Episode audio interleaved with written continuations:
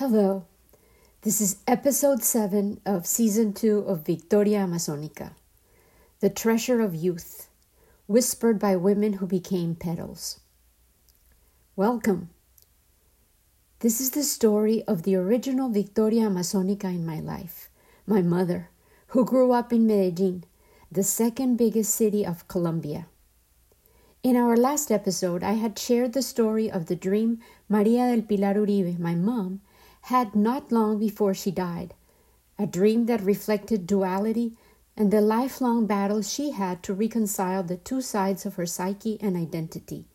La Niña Maria, which was the good girl she had become, especially after her life changing train accident, and Pica, the dreamer and poet, the voice who longed to be a singer in cabarets, to live like a poet and a gypsy, to be wild. I also highlighted how this duality is mirrored within each one of us, and even within the realities of countries and societies. Today, I will share the story of my mother's unfolding adolescence, her recovered body re emerging into a demanding world in which she had to learn to navigate her changing body and the anxieties of that period in a girl's life in which she is not yet a woman, yet Sudden, irrational longings and existential anguish seem to gnaw at the soul like lemon juice dripped in a wound, in which you know not who you are, yet so desperately want to be a grown up. But once in a while, when the absurdity of life overwhelms, your whole being longs to be able to crawl into a comforting embrace and vanish from the world, like you did when you were a child. Victorias Amazonicas the giant Amazonian flower lilies we honor with our stories reach the second stage of their blooming performance on the second day at 10 a.m. When the bloom, which was initially white, reopens, sometimes releasing its dazed pollinator, it has turned into a delicately blushed pink flower. The large bloom stands erect and slowly unfurls its petals as the sun kisses it throughout the day intensifying its magenta coloring until it turns as crimson as wine, and its inner crown, the dark yellow color of pollen, forms a halo of life, whispering possibility in the very center of the flower in plenitude. Then the irreverent beauty boldly straightens its countenance, and then, dazed in its own splendor, oozes an oily lubricant that slides down the petals making them glow as the unapologetic mature flower offers its full self in a magnificent display. This is Victoria Amazonica in plenitude, a mature flower asserting its presence and willingness to honor the life it carries.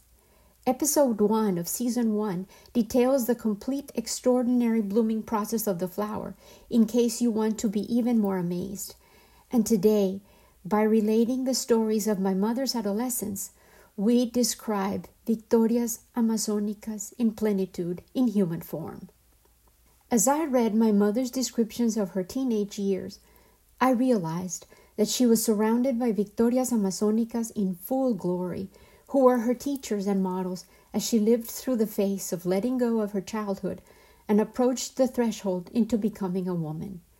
Her sisters, Nena and Maita, were six and three years older than her, respectively. At seventeen and fourteen, they were already tall, shapely, and causing quite a stir with their very different beauties, while Pica, at twelve, was still very short, flat breasted, and painfully shy. At thirteen, she started to change. However, being the youngest and so close to her sisters, and with Grandma Juana trusting her as a guarantee, that with her as a witness, the two attractive teenagers would not dare misbehave.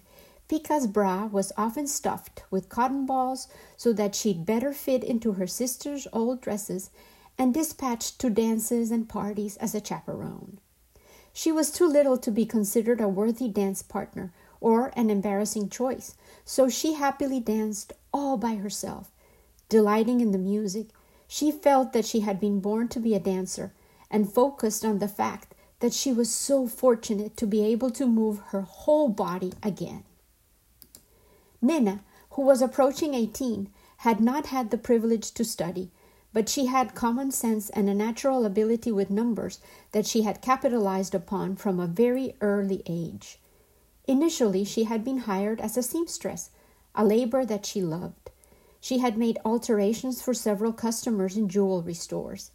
She developed a friendship with the owner and salespeople at a prestigious gold and silver distributor, and they offered her a job behind the counter. That was the beginning of a lifelong love affair with gems and jewelry.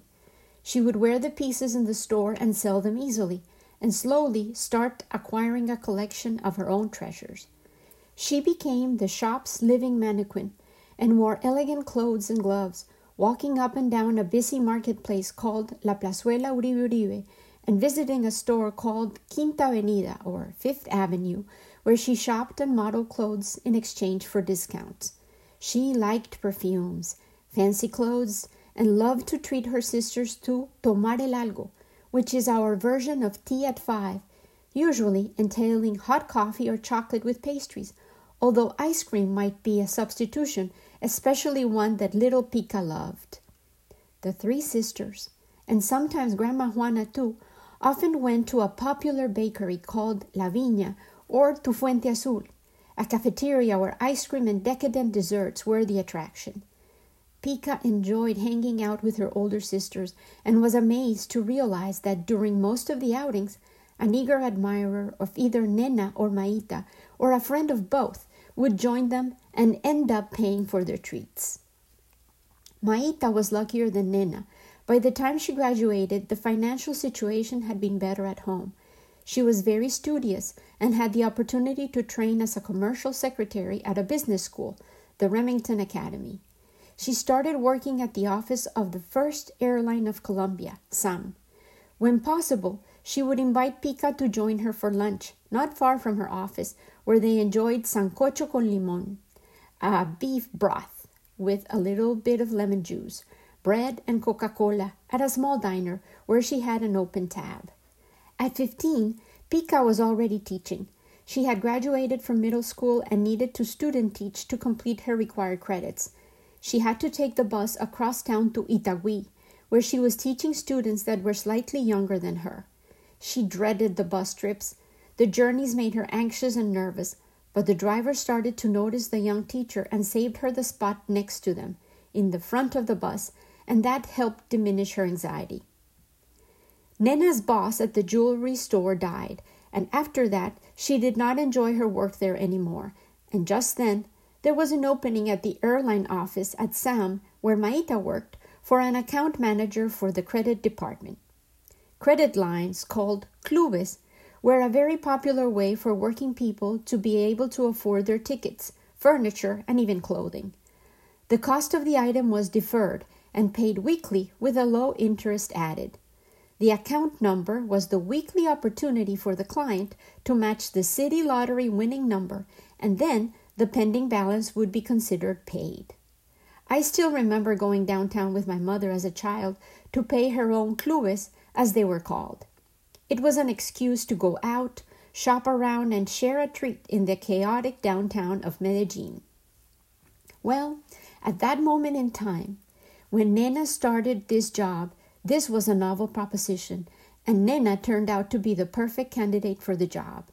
My mom remembered walking down the passages, long corridors of commercial establishments in downtown Medellin.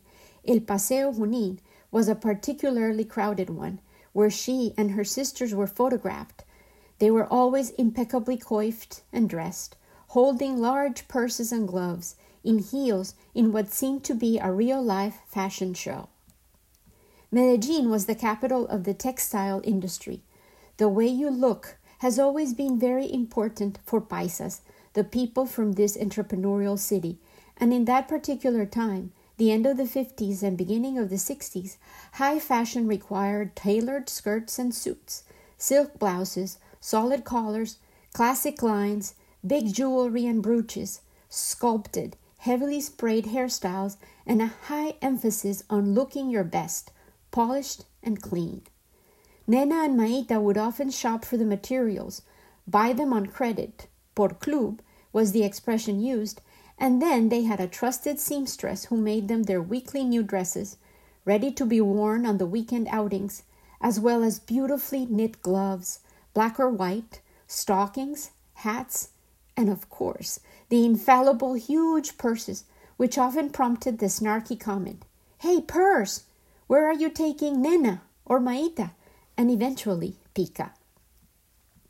Womanhood was a science that Pica was learning by watching her sisters trying to look their best, working diligently, deploying their assets, good looks, and charming personalities and wits in order to forge their way ahead in a world in which slowly women were emerging into new roles. Work was readily available in a rapidly evolving, growing, industrialized city, Yet traditional roles and societal expectations had not really changed much. A woman was still expected to find a husband and settle down into domesticity. Yet, at this specific point in time, Nena, Maita, and Pica were still enjoying the thrills of youth. What a treasure! Freedom and boldness and the phenomenal trust of lives that were just starting to unfold, brimming with possibility, and the desire to figure out the puzzle of life, as of yet not dampened by self doubt or pessimism. Pica also had her brothers to learn from, and her best ally was Cuco, the best son that Grandma Juana had given life to, or so she said. He had also been the devoted caregiver that my mother had counted on for six months as she recovered and had learned to walk again. They had become accomplices, and she too was dispatched often with him by Grandma Juana, with the hope that her presence would also keep him from getting into trouble, the womankind, or the sudden bar brawl. Pica would often find herself at the soccer stadium, El Atanasio Girardot, where she loved to eat vela con coco, a combo of raw coconut munched alternately with hard candy made from molasses. Cuco was a fierce fan of El Medellin, identified by deep red uniforms and paraphernalia. Its fierce enemy and opposite team in soccer was El Nacional, with green as its distinctive color. Pica would find herself joining the thousands of people screaming, Que viva el Medellin! without even fully understanding what that meant, yet enjoying the feeling of collective hysteria surrounding her, and the fact that she had Cuco all to herself made everything better. On Sunday afternoons, they would often go to an area called El Bosque, where eventually the amusement park called El Parque Norte was built. Back then, there were open air stages where bands performed and people danced at night. Pica and Cuco loved bumper cars. She and Cuco would drive them over and over again. They avoided the rest of the rides because they both got motion sickness, which I eventually inherited too. Their other shared passion was paddling the little boats that were available for rent on the lake. Sometimes they would also try their luck at fishing. Young boys ran up to them, offering fishing rods, which were ready and loaded with earthworms as bait, and there were trout in the water. If you were lucky enough to catch a trout, the little restaurant by the lake fried it for you and served it with white rice and patacones, which were crunchy fried green plantains. Pica shared with me that sometimes she felt a little guilty because she was chosen to be pampered in such a way by Cuco, with so many other siblings at home wanting to be there instead of her, but she managed to enjoy every single one of those outings. As the sun went down in El Bosque, the bands and the evening customers started to arrive. There were girls who wore colorful dresses and makeup, and many of them were darker skinned, and little Pica observed as many men came to enjoy the music played by the bands and to dance with the girls. Cuco danced a few songs, but he soon realized that he couldn't leave Pica alone, and she always felt that they were leaving before the full blown party really got going. Today, as I look back at my mother's memories, I realize that this was a period of my mother's life which, despite the natural anxiety of the teenage years and the limitations of her circumstances, she enjoyed intensely. With the privilege of hindsight and the knowledge of how the lives of these people who loved each other dearly it becomes even more meaningful to examine these colorful snapshots of the past. These siblings who shared years filled with so many important life experiences, who laughed, took care of each other, listened to one another's woes, were unknowingly weaving a fabric of strength and resilience that would allow them to overcome when uncertainty and the unavoidable crises in our socially and politically volatile Colombia would unfold. They cherished these memories of joy, carefree pleasures, spontaneously enjoyed luxuries and hard fought successes. These were golden years that they immersed themselves into willingly.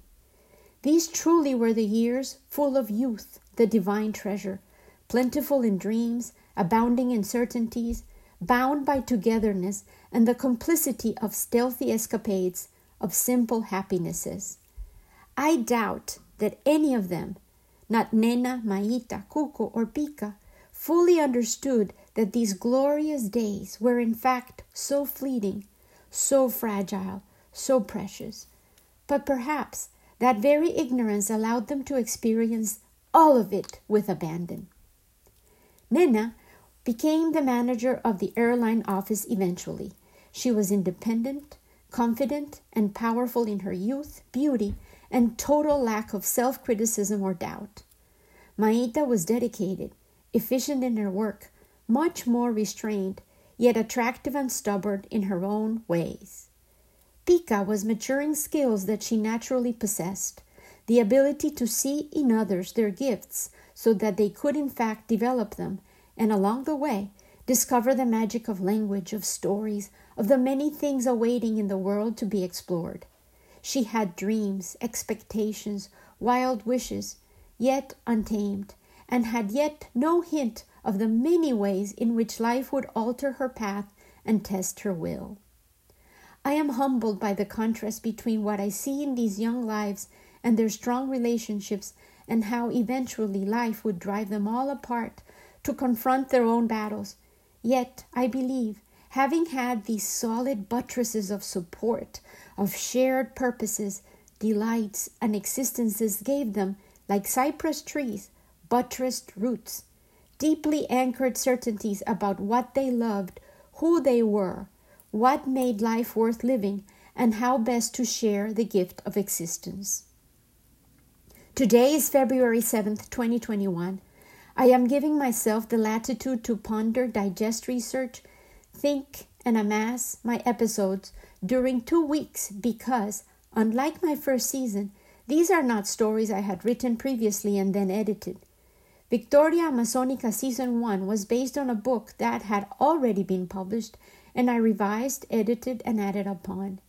This new season is a story for which I had been saving material throughout my 51 years of life, inherited material from my mother's 73 years, and continue to research further when I feel it is necessary. And then I try to anchor my emotions and narrative back into our present moment so as to enhance the relevance of the story within our current shared historical situation. I will continue to publish bi weekly because I need the time and because it seems to suit the needs of the story itself. Two weeks ago, we were celebrating inauguration, still fresh from the trauma of January 6th, and today we are hopeful that we are entering a new phase of the pandemic and watch the efforts of the new administration to help the millions of Americans who are dealing with suffering, mourning, and practical questions of hunger, lack of income, and an uncertain way to emerge out of this disaster. And so, the tales of my mother's adolescence, so light and joyful, so intensely alive and redolent of hope and possibility, remind me of how many of the simple pleasures we took for granted just a year ago the thrill of a movie night out, the ritual of a fancy restaurant celebration with family, the smile of a friend over a shared cup of coffee or a meal, the hug of a beloved relative, the hand held with gusto upon meeting a new acquaintance, the possibility of getting on a train, plane, bus, or taxi and heading anywhere without a face covering or the fear of unknown pathogens lurking in the air. Each one of those joys and many more have become impossibilities. And with our new imposed restrictions, I feel we have also surrendered the irresponsible thrills of the spontaneous way in which a teenager lives, without processing consequence, lacking the experience of the way in which life can, in fact, become entangled and render us helpless or defeated. I dare to correlate the lack of fear and utter belief that we were invincible and capable of the impossible, characteristic of a teenager's mindset, with our life before COVID. Oh, how I long for that bravado, that reckless surrender to life. It's as if our adolescent collective psyche's innocence has been shattered, and now we all know so well, and in fact are reminded daily, that the only certainty we have is change itself. We have been forced to become supple matter, yet having to let go of so much can teach us to keep our hands open in the gesture of release, so that we might receive the unexpected gifts delivered when we surrender to the magic of the moment, of the unsuspected occurrences of today, of the presence of those around us who are here now, and the freedoms we still do have, which, though restricted, are plentiful and novel. No one expects us to dress up to go to work. We can get away with not driving today or tomorrow or next week. We can read the books on the night table, use the art supplies we kept buying for tomorrow, organize those photos that have never been printed or filed or shared. Might we sit down and breathe and sing a beloved song or dance a remembered jig, rediscover a forgotten favorite hobby? We may feel like we have been robbed, deprived of valuable time we had assumed we had saved in an ironclad depository. All that time we would spend with our children and grandchildren eventually, once we did not have to work so much, or all those trips we would eventually go on when we retired and had saved enough money, or worse, that time we would spend with those people we loved and saw only once in a while, and now may be gone from our lives suddenly before we were ready to let them go forever. Yet, we still have the chance to live differently today, to call that person, to write that letter, to use that china, to wear that fancy dress, to give away and let go what has been gathering dust up in the attic, or in our minds, or our libraries, or our hearts. May we learn to live lighter May we discard what we have suddenly found out was unnecessary all along. Cling on to those tiny things that give us fleeting joys and make us feel, most importantly, alive. I want to rediscover and invite you along the treasure of youth in Pica, the adolescent's wide open eyes today, to become infected with her desire to cheer with devotion for a team she did not even know to play along in a performance of sorts as her sisters promenaded their budding beauty, to delight in the cheap ride of a bumper car, in the pool of a trout on a closed lake, the shared complicit laughter of someone who chooses to be present with you above anyone else, to unpack life's wonders, basic elemental thrills, which, though fleeting, iridescent, invisible, elusive, turn out to be the ones we miss the most when we can't have them. The young women in Pica's life were colorful petals in the bloom of her life, and they strengthened her essence, her aliveness, and informed her soul with a capacity for el gusto, to enjoy and find what was worth experiencing in life, which would allow her, and in turn me, to withstand the darkest hours and most challenging times we eventually would have to endure. Feed your tank of gusto every which way you can, every single day, and rediscover within you the treasure of youth. With love and gratitude always, Lena.